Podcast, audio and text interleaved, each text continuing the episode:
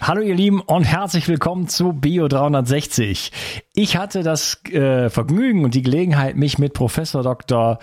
Nikolai Worm zu unterhalten und wir reden über ein Thema. Ähm, das Thema heißt Fettleber bzw. nicht alkoholische Fettleber und ähm, das betrifft sehr viele Menschen in Deutschland circa 40 Prozent der Menschen. Und deswegen ähm, kann ich dich nur einladen, mal reinzuhören, denn du oder jemand, äh, der dir nahesteht, könnte davon betroffen sein. Und es ist definitiv wichtig äh, zu lernen, woran es liegt und was man machen kann. Ja, ich möchte ein kleines Feedback vorlesen, äh, weil es mir so eine Freude ist, dieses Feedback zu bekommen. Und zwar sagt die Kati, Hallo zusammen, ich bin 39 Jahre aus Hamburg und Unkas seine Podcasts und äh, unter anderem äh, Kongresse begleiten mich seit zwei Jahren. Ein Riesenkompliment an Unkas. Diese Energie und Liebe, das höre ich so oft. Das finde ich schön, dass es immer, äh, dass es, äh, dass Liebe äh, spürbar wird, die du in deinen verständlichen Podcasts reingibst, sind unbezahlbar und wir dürfen das kostenlos genießen. Mein Leben hat sich sehr verändert. Meine Themen sind nur, in Anführungsstrichen, Darm, Zähne, Nikos und etliche Allergien.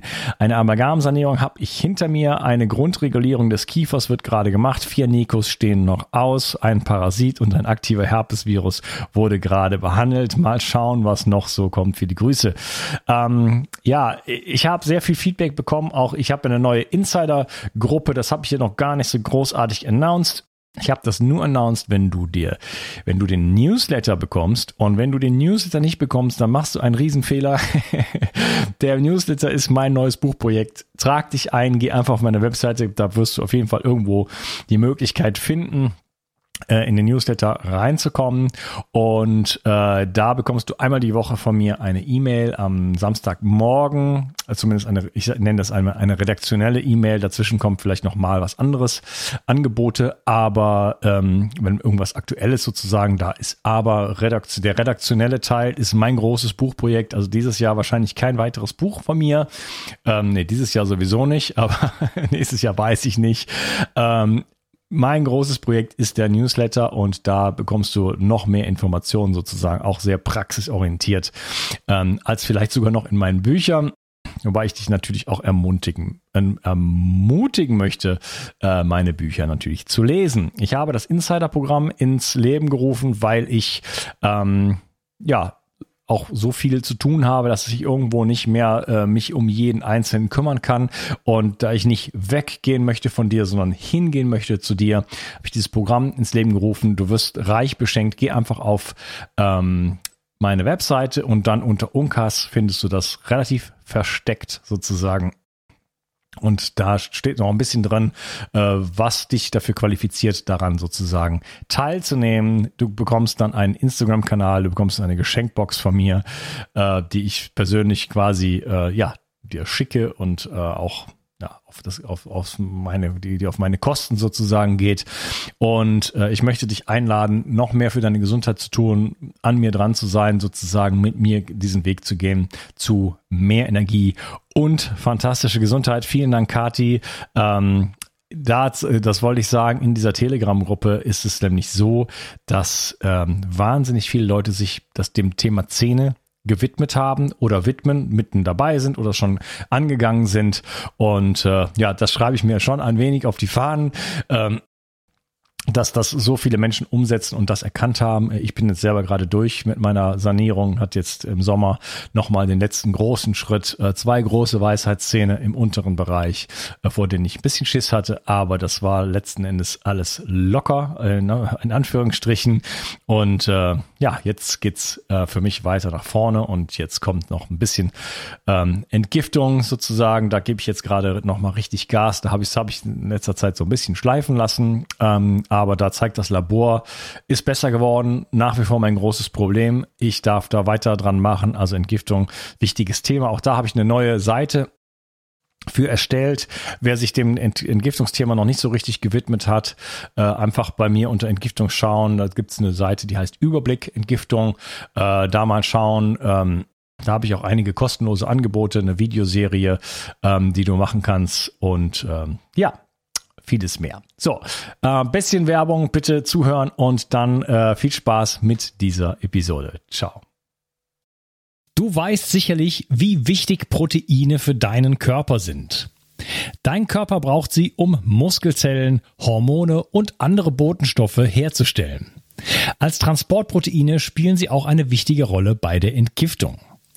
Speziell jüngere und auch ältere Menschen sowie Kranke haben oft einen erhöhten Bedarf an Proteinen.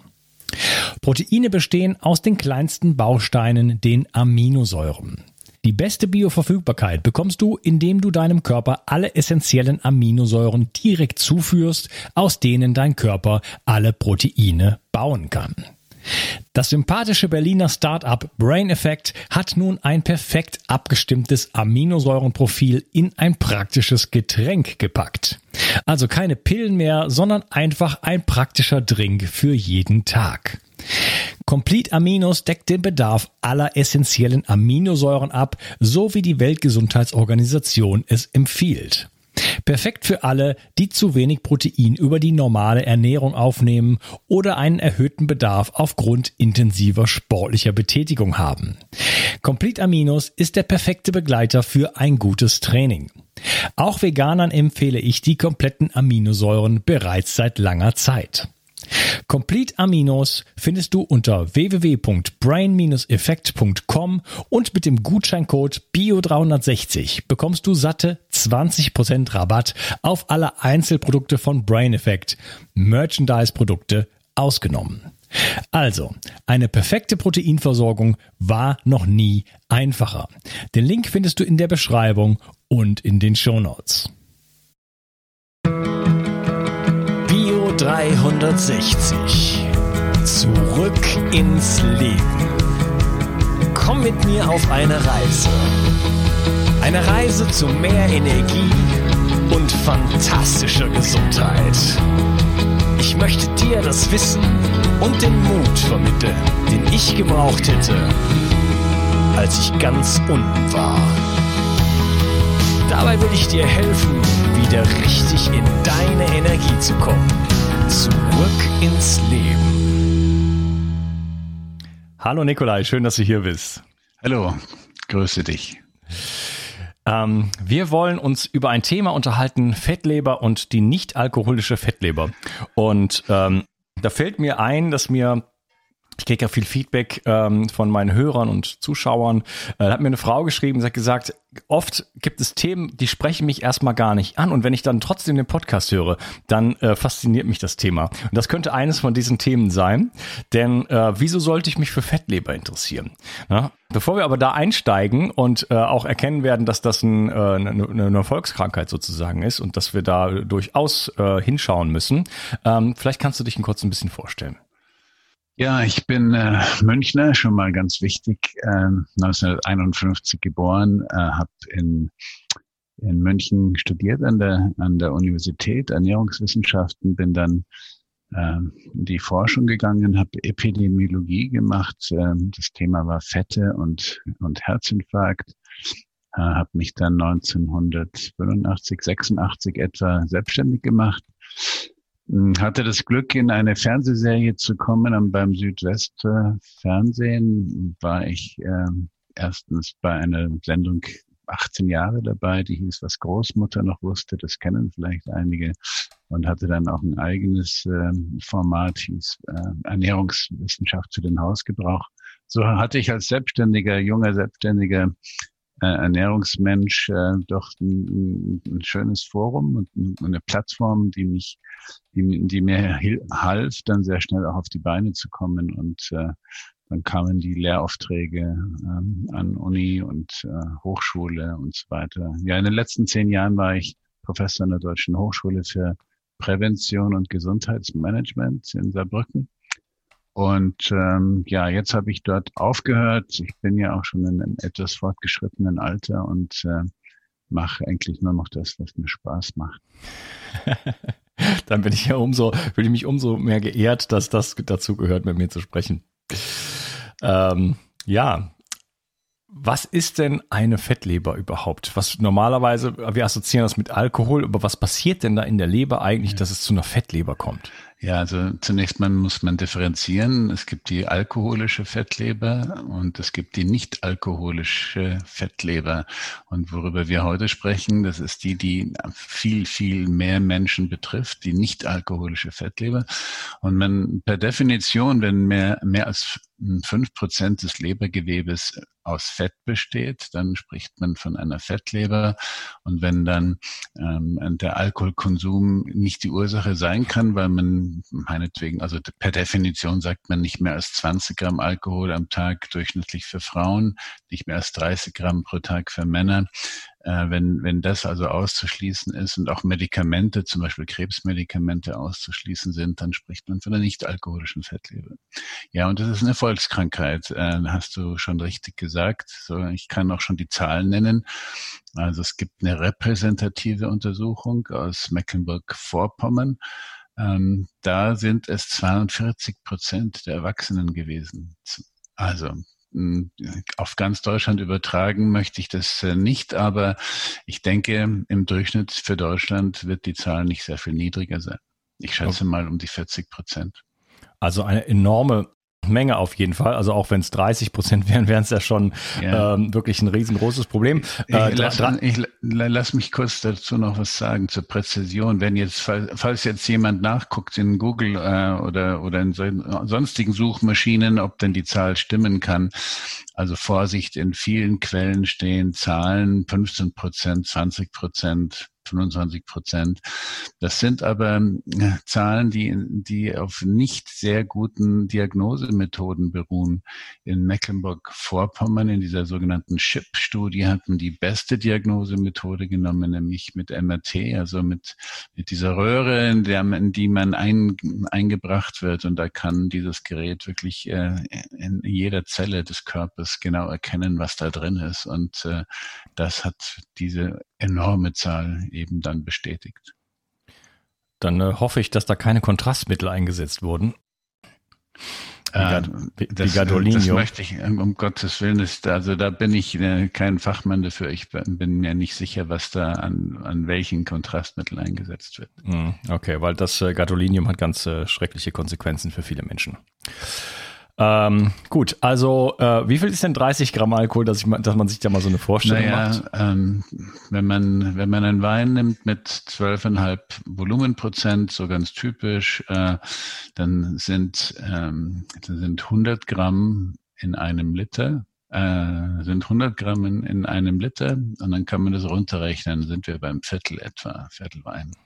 Okay, also nicht besonders viel. So, das Wein, Glas Wein am Abend ja. sozusagen. Ja führt dann noch nicht zur Fettleber. Fünf, äh, du hast gesagt fünf Prozent, da, da fängt die Definition an. Äh, bei wie viel liegen denn dann ähm, so im Schnitt die Leute, also was, was, was sieht man denn dann in der, in der Realität? Ja, das ist von, von Gruppe zu Gruppe sehr unterschiedlich. Ich, ich kenne keine einzige repräsentative Zahl für Deutschland, wie der Durchschnittswert ist.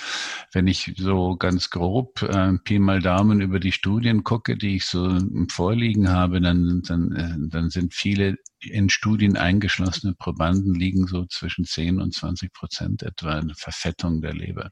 Aber mhm. das geht schon, das kann schon im Einzelfall noch sehr viel höher werden. Ich meine, bei, vielleicht hat jemand schon mal eine Gänsestopfleber gesehen oder eine Entenstopfleber. Also es gibt auch bei Menschen im Einzelfall äh, Lebern, die genau so aussehen. Ja, äh, ich wohne ja in Frankreich. In Südfrankreich ist das äh, Gänsestopfleber ah, ja? sehr beliebt. Okay, ich auch. Hab meinen zweiten Wohnsitz auch in Südfrankreich. Ach, wo denn? Ähm, Golf von Saint-Tropez. Okay, ja, ich bin auch äh, bei Perpignan, also ah, weil ich. Super, ja, ja da, da sind die Gänsestopfleber noch sehr viel weiter verbreitet. Ja, aber in jedem Supermarkt ist das ganze Regal davon voll. Also ja. das findet man äh, in allen möglichen, das ist ja auch sehr teuer, ne? Ähm, allen möglichen Qualitätsstufen und so weiter. Übrigens, das ist die Gegend mit der niedrigsten Herzinfarktrate Europas, ähm, die sich dadurch auszeichnet, dass man viel Gänsefettleber isst und viel Sahne und viel Käse und viel Eier. Das sind ja alles die bösen, die bösen Nahrungsmittel, die angeblich Herzinfarkt machen und dort ist die niedrigste Herzinfarktrate Europas. Ja, das ist ja das französische Paradox. Äh, Paradox ne? ähm, da können wir vielleicht später noch drauf eingehen, das Thema Fette noch so ein bisschen beleuchten. hat es natürlich schon ein bisschen gegeben im Podcast, aber kann man immer mal wieder darauf hinweisen. Da ist immer noch viel Unsinn in den Köpfen und in den, in den Medien dazu. Ähm, ja, äh, du hast gesagt, äh, es sind äh, wirklich äh, um die 40 Prozent der Menschen äh, betroffen. Welche Konsequenzen hat es denn eigentlich? Was, was, was, was muss ich mir darunter vorstellen, wenn ich jetzt so eine Fettleber habe, egal ob es 5 Prozent sind, 10, 20, 30? Ja. Also die, die direkte Konsequenz ist äh, typischerweise eine Fettstoffwechselstörung, die man also im Blutlabor dann feststellen kann. Hohe Triglyceridspiegel, das HDL-Cholesterin wird niedrig sein, das LDL-Cholesterin wird, wird klein und dicht und besonders atherogen sein. Das kann man also typischerweise sehr schnell im Labor feststellen. Die nächste Konsequenz, die man nicht so schnell äh, ähm, äh, feststellen kann, die kommt schleichend, aber mit hoher Wahrscheinlichkeit, das ist Typ 2 Diabetes. Also der Zuckerstoffwechsel wird in der Leber ja auch mitbestimmt und eine fette Leber funktioniert nicht mehr richtig und so wird mit der Zeit der Blutzucker immer höher werden. Vor allen Dingen der nücht am nüchternen Blutzucker kann man das ablesen. Wenn der mal über 100 Milligramm pro Deziliter geht, dann ähm, ist höchste Zeit, die Leber anzugucken, denn die ist dafür verantwortlich, dass in der Früh nüchtern äh, so viel, so viel äh, Zucker im Blut kreist. Ja, und dann ist es ein unabhängiger, also mit der Zeit entwickelt sich das natürlich aus diesen Störungen hin zu Herz-Kreislauf-Erkrankungen. Äh, und das ist ein unabhängiger Risikofaktor für Herzinfarkt und Hirninfarkt. Ja, also das ist, äh, das ist sozusagen ein Weg, der da vorgezeichnet ist. Äh, ich selber war insulinresistent und zwar nicht von schlechten Eltern. Ende 2016 wurde mir das bewusst. Ich habe dann da mehrfach meine, meine Ernährung auch umgestellt ähm, und hatte einen nüchternen Blutzucker von ca. 116. Ja, für jemand, der jetzt nicht äh, übergewichtig ist und so und relativ sportlich auch schon war. Ich war damals Rohveganer. Ähm, viel, Früchte, viel Früchte gegessen. Äh, ich war vor allen Dingen 2000, also ich hatte, du weißt das nicht, ich war sechs Jahre lang hatte ich chronische Müdigkeit. Davon die letzten zwei Jahre war ich dann in Brasilien. Da ging es mir schon besser, aber da habe ich enorm viele Früchte gegessen. Grüne Smoothies, äh, also okay. wirklich so im 2-Liter-Format äh, mit Ananas und Bananen und dann habe ich noch eine riesen Papaya jeden Tag dazu gegessen. Also habe so ein bisschen auf Frugivore quasi probiert, weil ich äh, damals mit der 80-10-10 Diet in Kontakt gekommen war und mich das irgendwie äh, angesprochen hatte. Ja. Und äh, ja, das war natürlich. Der sicherste Weg zu einer Fettleber. ja, genau. Und ich hatte auch immer noch, äh, obwohl ich jetzt schon als der sportliche Typ bekannt war, so äh, und äh, äh Gesundheitstyp, aber ich hatte, was wenige dann gesehen haben, äh, unglaubliche Tiefs dann teilweise am Nachmittag. Mal ja, mal nein, ne? aber bis hin zu wirklich null Energie wieder. Ähm, und äh, ja, das ging dann so bis Mitte 2016 und da dämmerte es mir, dann kam ich in Kontakt mit der Biohacking-Szene äh, und äh, da dämmerte es mir und ich bin dann so progressiv auf, ja, habe dann wieder angefangen Fleisch zu essen, Keto, äh, weniger Kohlenhydrate und äh, ja, habe dann, als ich dann zurück war in Frankreich, habe ich dann ge mich getestet, habe mir einfach mal für 10 Euro so ein Blutdrucker, Blutzuckermessgerät gekauft und voilà, ich hatte 116 äh, Ne, das ist also bei 126 äh, fängt offiziell Diabetes an. Also ich war da auf dem besten Weg. Und äh, dann habe ich meine Ernährung umgestellt und plötzlich ist meine Energie explodiert. Und äh, ja, kann ich trösten. Äh, ich habe viele Ärzte, Rückmeldungen, ähm, sportliche, junge Ärzte, die gesagt haben, ich habe aufgrund äh, ihrer Bücher habe ich mir meine Leber mal näher angeguckt und auch Ärzte waren überrascht, dass sie eine Fettleber haben. Und wenn man nachfragt, ja, Fruchtsäfte gelten als besonders gesund, Smoothies, ähm, das ist der, der sicherste Weg, über die hohe Fructosezufuhr zu einer Fettleber zu kommen. Ja, und der, die, die enorm schnelle Aufnahme dann auch, ne, weil man ja dann einfach nicht mehr äh, die ganzen Fasern und so weiter hat. Ähm, ja, das äh, äh, ich habe dieses Jahr wieder Labor gemacht, mache ich jetzt einmal im Jahr circa. Und äh, da sind jetzt alle Werte, die du eben genannt hast, also ähm, vor allen Dingen HDL, äh, Triglycerid und so weiter, also vom Feinsten. Da habe ich also mich rauslaviert aus der ganzen Geschichte. Ähm, ein, ein weiterer Etappenerfolg sozusagen. Ähm, worin liegen denn eigentlich ähm, oder nee, nochmal zurückgefragt. Was sind denn, ja doch, die Konsequenzen haben wir schon angesprochen. Was sind denn die Ursachen dafür? Außer Fruchtsaft. ja, also es gibt, gibt verschiedene Ursachen. Es spielt eine Genetik natürlich immer mit rein. Ähm, es gibt, es, es gibt Menschen, die ohne erkennbare Ursachen trotzdem eine Fettleber entwickeln. Da wird also diese genetische Komponente da sein. Ähm, es gibt einfach die Überernährung, zu viel Kalorien im Vergleich zum Verbrauch macht den Körper fett und auch die Speicherorgane Fettgewebe, aber auch Leber werden dadurch fett. Aber das, was eigentlich heute am weitesten verbreitet ist, ähm, hat mit einem, mit einem Begriff zu tun, den du gerade schon erwähnt hast, nämlich Insulinresistenz. Insulinresistenz führt dazu, dass der Körper immer nach dem Essen hohe, viel zu hohe Insulinspiegel hat, Insulinkonzentrationen im Blut hat. Und das ist der Knackpunkt. Dann passiert Folgendes. Hohes Insulin nach dem Essen und Kohlenhydrate im Essen heißt, der Blutzucker steigt etwas an, aber das hohe Insulin führt jetzt dazu, dass in der Leber Gene aktiviert werden, die aus Kohlenhydraten sofort Fett machen. Und dazu braucht man dann nicht mehr eine überkalorische Ernährung. Das gelingt also auch dann, die Leber zu verfetten, selbst wenn man gar nicht überkalorisch isst. Und so findet man eben auch Schlanke, die eine Fettleber entwickeln, wenn sie insulinresistent sind. Also das ist der Knackpunkt. Nicht Insulin ist böse, sondern dieses viel zu viel Insulin im Kreislauf, das ist der Knackpunkt. Und jetzt wird, äh, man nennt es De novo Lipogenese, die Neufettbildung aus Kohlenhydraten, die wird jetzt angeschmissen und das betrifft eben sehr viele Menschen. Sind da verschiedene verschiedene Ernährungsformen unterschiedlich aufgestellt. Hast du da Erfahrungen mit, dass eine bestimmte Ernährungsform eher dann ja. dazu führt? Naja, also zunächst mal die entscheidende Größe, um Insulinresistenz zu entwickeln, ist nicht die Ernährung, sondern der restliche Lebensstil. Also zu wenig körperliche Aktivität, äh, Stress, zu wenig Schlaf, Rauchen, all das hm, fördert diese Insulinresistenz. Äh, therapeutisch kann man Ernährung hervorragend einsetzen. Man kann versuchen, diese hohen Insulinausschüttungen äh, zu, ver zu vermeiden oder zumindest zu mindern. Und da sind wir ganz schnell bei der Frage, was, was ist denn die, die größte, was ist der größte Einflussfaktor? Das sind die Kohlenhydrate, vor allen Dingen die raffinierten, die also ähm, aus, der, aus den hochverarbeiteten Lebensmitteln kommen, Stärke also weißer Reis und, äh, und Kartoffeln und Reis und Nudeln und, äh, und natürlich äh, Zucker und, äh, und insbesondere dann auch der Fruchtzucker. Aber äh, nein, Entschuldigung, der Fruchtzucker passt da jetzt nicht rein in das Argument, weil der ja den Insulinspiegel kaum ansteigen lässt. Aber die Glucose, der Traubenzucker, der aus der Stärke dann kommt, also das macht den Insulinspiegel dann besonders hoch und jetzt kommt die Fettleber zustande. Ja. In Amerika wird äh, gerade auch viel darüber gesprochen, dass äh, eine der Hauptursachen für Insulinresistenz äh, Pflanzenöle sein könnten.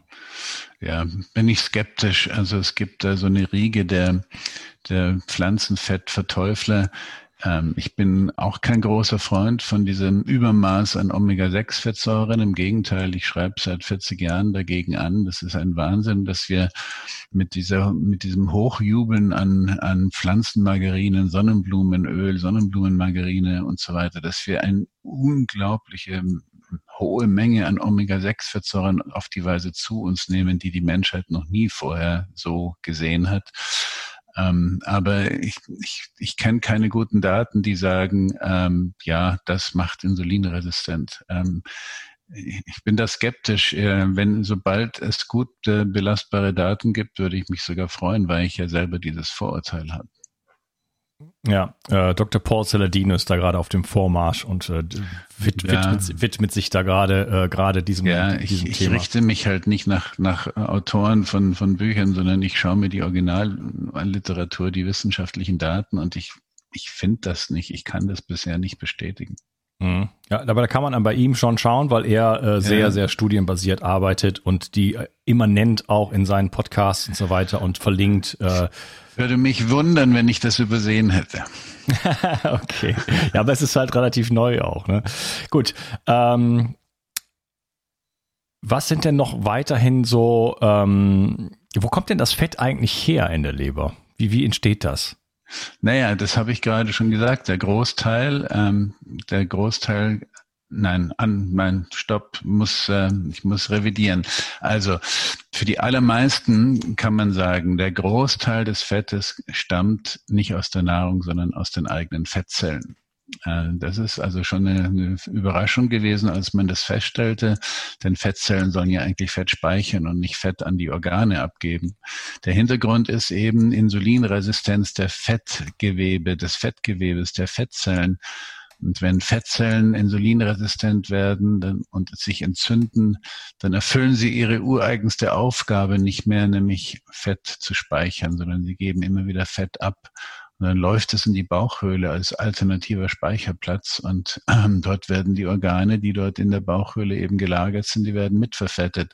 Also das ist der Großteil des Eintrages. Und der zweitgrößte kommt aus dieser De novo Lipogenese, aus den Kohlenhydraten und erst der drittgrößte Anteil kommt aus dem Nahrungsfett. Äh, also das, so kann man das in etwa gewichten. Ist das, äh, wenn du hast gesagt Bauchhöhle, ist das etwas, was Männer mehr betrifft als Frauen vielleicht?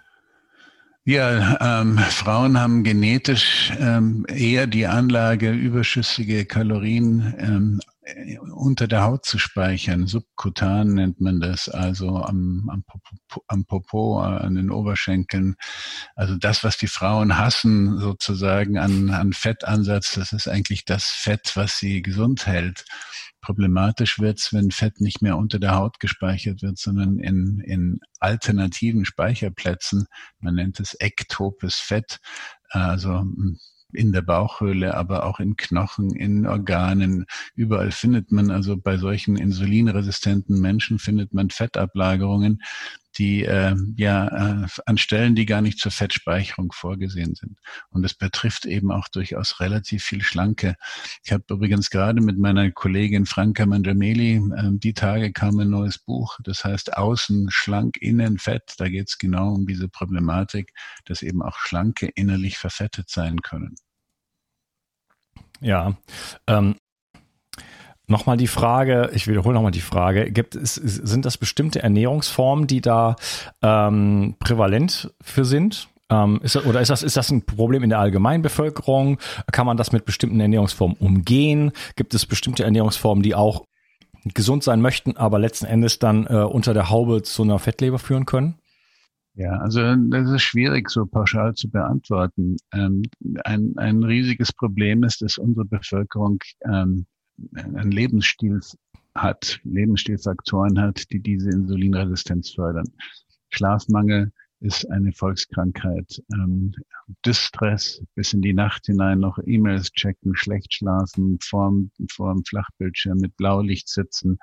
Ähm, das Rauchen kommt dazu und vor allen Dingen das Sitzen, dieses stundenlange Sitzen, all das fördert diese Insulinresistenz, die dann im, im Nachgang zu diesen hohen Insulinspiegeln führt.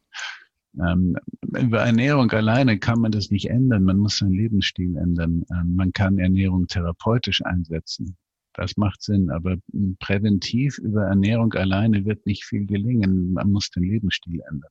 Hm. Ja, wichtiger Punkt, hattest du eben schon gesagt. Es ist natürlich ein Baustein sozusagen, die Ernährung und das, das nützt also nichts. Da kann ich äh, Ernährungsform XY machen, aber es kommt dann auch auf den Lebensstil, die Lebensstilfaktoren genau. an. Ne? Deswegen, ja. das, das, das kann man dann so, sozusagen nicht mehr auseinanderhalten. Da müsste man eine Riesenstudie machen genau. mit all, alles berücksichtigen, was ja einfach nicht passieren ist, kann. Es ist wahnsinnig schwierig, also fast nicht machbar, solche Studien durchzuführen. Aber in der Therapie bei Fettleber kann man ganz klare Empfehlungen geben. Ja, und da äh, wollen wir uns drüber unterhalten und zwar im nächsten Teil. Äh, schön, okay. dass du heute hier warst und wir sprechen es dann im nächsten Alles Teil. Klar. Mach's gut. gut. Tschüss. Ciao. Wie kannst du es schaffen, deine Müdigkeit abzulegen, deine Symptome loszuwerden und wieder richtig viel Energie zu haben? Wie würde dein Leben aussehen, wenn du so richtig aus dem Vollen schöpfen könntest? Was würdest du gerne gestalten? Wie würdest du dein Leben verändern wollen? Hast du aktuell die Kraft, dich neu zu erfinden? Solange dein Körper noch mit Schadstoffen belastet ist, wird es dir schwerfallen, diese Ziele zu erreichen.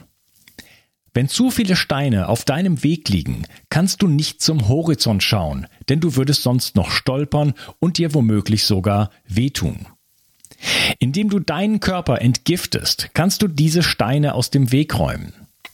Wenn der Weg wieder frei ist, kannst du wieder mit voller Kraft in die Zukunft schauen und dein Leben genau so gestalten, wie du es dir wünschst. Aber Entgiftung ist komplex und die meisten Menschen scheitern an dieser Komplexität.